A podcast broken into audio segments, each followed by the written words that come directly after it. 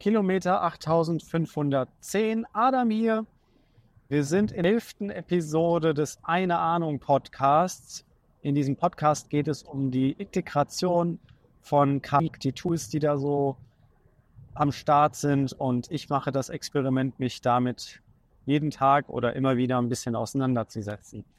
Es geht jetzt darum, wie KI in die Entwicklungsumgebungen Einzug hält. Also ich hatte schon das Experiment in der letzten Episode bezeichnet, wo ich ChatGPT verwendet habe, um ein Skript zu schreiben. Das hat sehr gut geklappt. Und jetzt geht es darum, wie man in einer Programmierumgebung, also in einer IDE, zum Beispiel Visual Studio Code, das ist ein Editor, mit dem man verschiedene Sprachen, also Programmiersprachen programmieren kann, wie man dort eine Assistenz, eine KI-Assistenz bekommt und wie sich das so anfühlt. Ich habe jetzt für den Versuch Tab 9 gewählt. Das ist ein schon ja länger vorhandenes, äh, eine, eine länger existierende Extension für Visual Studio Code und auch für andere Editoren. Und dieses Tool schlägt einen entsprechend den Kontext, den man so programmiert, Vorschläge vor, wie der Code auszusehen hat oder wie das Skript, was man gerade schreibt, aussehen könnte. Das fühlt sich erstmal äh, interessant an, nämlich man kann äh, zum Beispiel einen Kommentar schreiben, in dem man sagt, das und das möchte ich jetzt hier gerade tun. Und wenige Augenblicke später erscheint ein Vorschlag, mehrere Zeilen Code, wie dann sich diese Variable oder das Array oder die Funktion oder was auch immer du gerade da programmieren möchtest, verhalten soll. Und dann kann man diesen Vorschlag annehmen oder einen weiteren Vorschlag einblenden.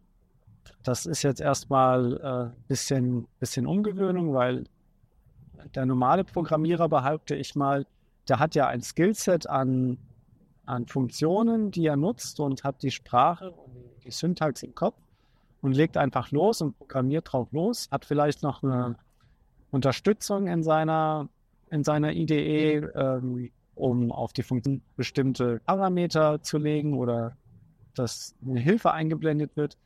Aber mit der KI, mit Tab 9, ist das eben ein etwas anderer Prozess. Dort werden halt neue Funktionen vorgeschlagen oder ja alternative Wege, die man vielleicht so gar nicht bisher kannte.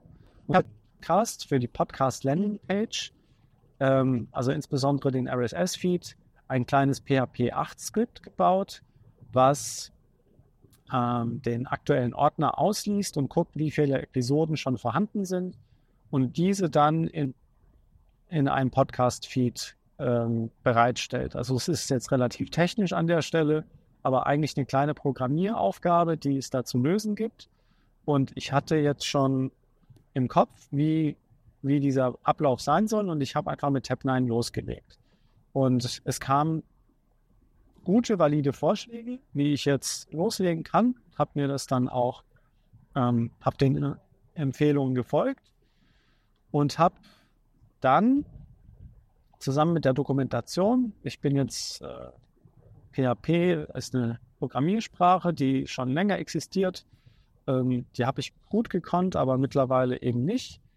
Aber es war mir eben möglich in der Kombination Tab 9, KI-Vorschläge im Skript und der Dokumentation als solche, die dann dazu geführt hat, dass ich in relativ kurzer Zeit dieses äh, Skript ähm, gebaut habe. Und das ist schon ziemlich cool. Also wenn du dich mit Programmieraufgaben beschäftigen möchtest oder schon Programmierer bist, hast du das ausprobiert, hast deinen eigenen Workflow. Ähm, aber es lohnt sich auf jeden Fall mal zu experimentieren. Es soll ja weitere Tools geben, wie zum Beispiel den GitHub Copilot, der noch kommen wird, der ein ähnliches ähm, ja, an den Tag legt, indem er Codevorschläge auf KI-Basis erstellt. Und da werden wahrscheinlich andere nachrücken, ähm, andere Tools, andere Programmiersprachen, die äh, einfach besser gescriptet werden können mit Unterstützung von der KI. Jetzt noch so ein kleiner Ausblick. Ich mache ja dieses Experiment hier und äh, bisher war das alles sehr rudimentäre KI, bis auf die Bildgenerierung. Und ähm, ich werde mich jetzt mal in den weiteren Episoden ein bisschen experimentell an ja, generative Bilder und Videos probieren. Das ist jetzt nicht mein täglich Brot, aber ich meine, da gibt es schon eine ganze Menge, das funktioniert. Und die nächsten Episoden werden sozusagen ein bisschen bunter. Kilometer 8516. Ich bin raus. Ciao.